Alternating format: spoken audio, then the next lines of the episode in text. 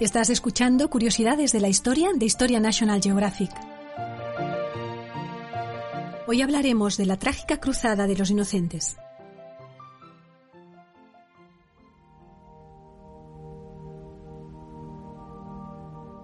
Parece increíble que después de la fatiga que acusaban las naciones del occidente cristiano, bastase la predicación de un pastorcillo de doce años para desatar un frenesí religioso disparatado que animó a una empresa completamente absurda.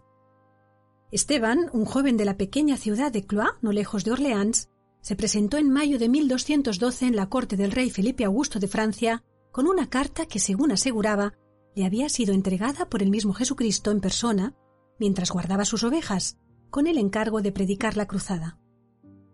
El rey lo envió a casa, pero el pastor cayó en un delirio de fervor místico y anunció que encabezaría una cruzada de niños para la salvación del cristianismo, y que así como el Mar Rojo se había abierto ante Moisés, el Mediterráneo se abriría para que la cruzada infantil pudiera alcanzar Tierra Santa. En menos de un mes, el pastorcillo predicador reunió a millares de niños, unos treinta mil según los cronistas. En compañía de algunos religiosos y de otros peregrinos adultos, salieron de Vendôme en julio de 1212 hacia el sur. El pastor Esteban viajaba en un carrito con toldo y los demás a pie. La noticia de la cruzada infantil francesa desencadenó un movimiento parecido en Alemania. Un joven campesino llamado Nicolás inició en Colonia la predicación y en pocas semanas reunióse alrededor un ejército de niños. Al igual que en Francia, la procesión estaba formada por sencillos aldeanos e hijos de familias nobles. Acompañados por vagabundos y prostitutas, los niños alemanes cruzaron los Alpes en dirección a Génova, Ancona y Brindisi.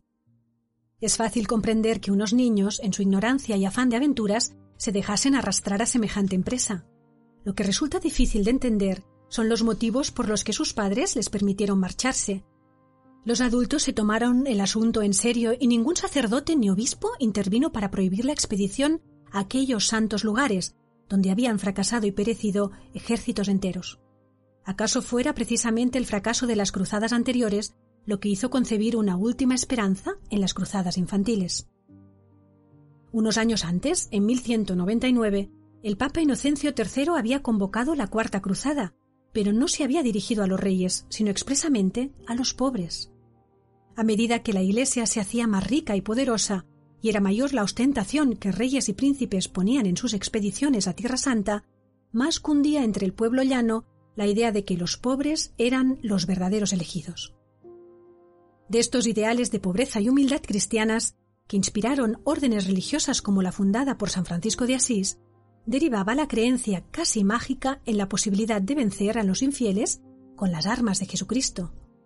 ¿No había dicho él mismo Dejad que los niños se acerquen a mí, pues de ellos es el reino de los cielos?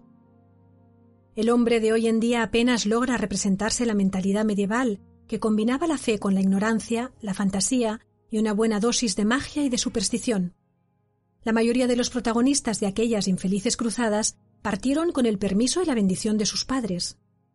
Solo cuando un pequeño grupo de niños llegó a Roma y logró ser recibido por el Papa Inocencio, éste les explicó en tono cordial pero firme que eran demasiado jóvenes para ir a una cruzada, y los animó a regresar. Pero para entonces ya había ocurrido la desgracia. De los que habían salido de Colonia, menos de la tercera parte llegó a la ciudad portuaria de Génova a finales de agosto. El hambre, la sed y las penalidades del paso a pie por los Alpes habían causado numerosas víctimas. También la expedición francesa padeció hambre y sed. Muchos murieron al borde del camino, otros volvieron sobre sus pasos y trataron de hallar el camino de regreso a sus casas.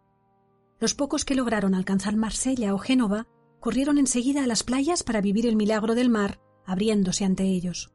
Al comprobar que no sucedía tal cosa, su decepción fue inmensa.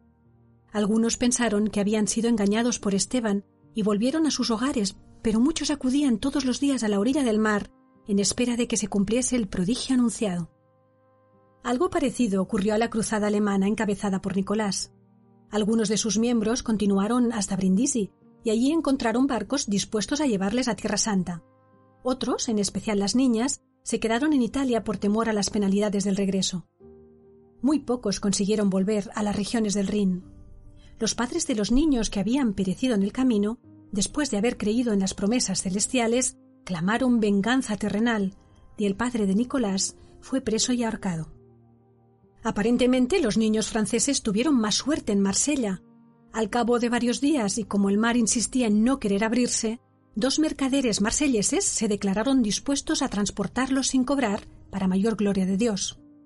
Esteban aceptó la oferta, y los dos mercaderes, Hugo el Hierro y Guillermo el Cerdo, fletaron siete barcos y zarparon. Pasaron dieciocho años antes de que se volviese a tener noticia de lo que había sucedido a sus pasajeros. En 1230, un sacerdote que regresaba a Francia procedente de Oriente contó cómo acompañó a la expedición de Esteban. Dos de los siete barcos se habían estrellado contra las rocas durante una tormenta en la isla de San Pietro, al suroeste de Cerdeña, y todos sus ocupantes se habían ahogado. En cuanto a los niños de los otros cinco barcos, fueron llevados a Argel por los mercaderes y vendidos como esclavos. Los que no encontraron comprador en Argel fueron conducidos a Alejandría, donde se cotizaban mejor los esclavos francos. La mayoría fue adquirida por el gobernador egipcio para que trabajasen en sus fincas. En total, según el sacerdote, debían sobrevivir unos 700 niños. Algunos de ellos quedaron libres en el año 1229, cuando el emperador Federico II firmó un tratado con el sultán Malik al-Kamil, pero muchos continuaron siendo esclavos hasta su muerte. Muchos se preguntan, sin embargo, si la cruzada infantil fue real o simplemente una leyenda.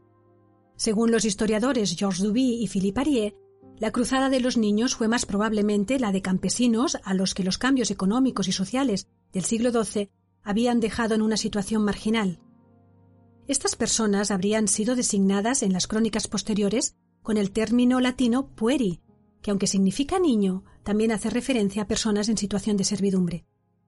Si se inscribe en el contexto de las cruzadas contra los musulmanes, la cruzada de los niños se distingue de la Guerra Santa, de los caballeros al servicio de la Iglesia, por no tratarse de una expedición militar.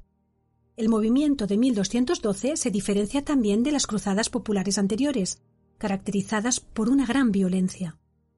Las creencias milenaristas parecen presentes en esta cruzada de los niños, además de una reforma religiosa que comienza en el siglo XII y que preconiza el regreso a la pobreza de las primeras comunidades cristianas. Esto explica seguramente por qué algunos cronistas magnificaron el movimiento y otros, en cambio, lo censuraron como diabólico.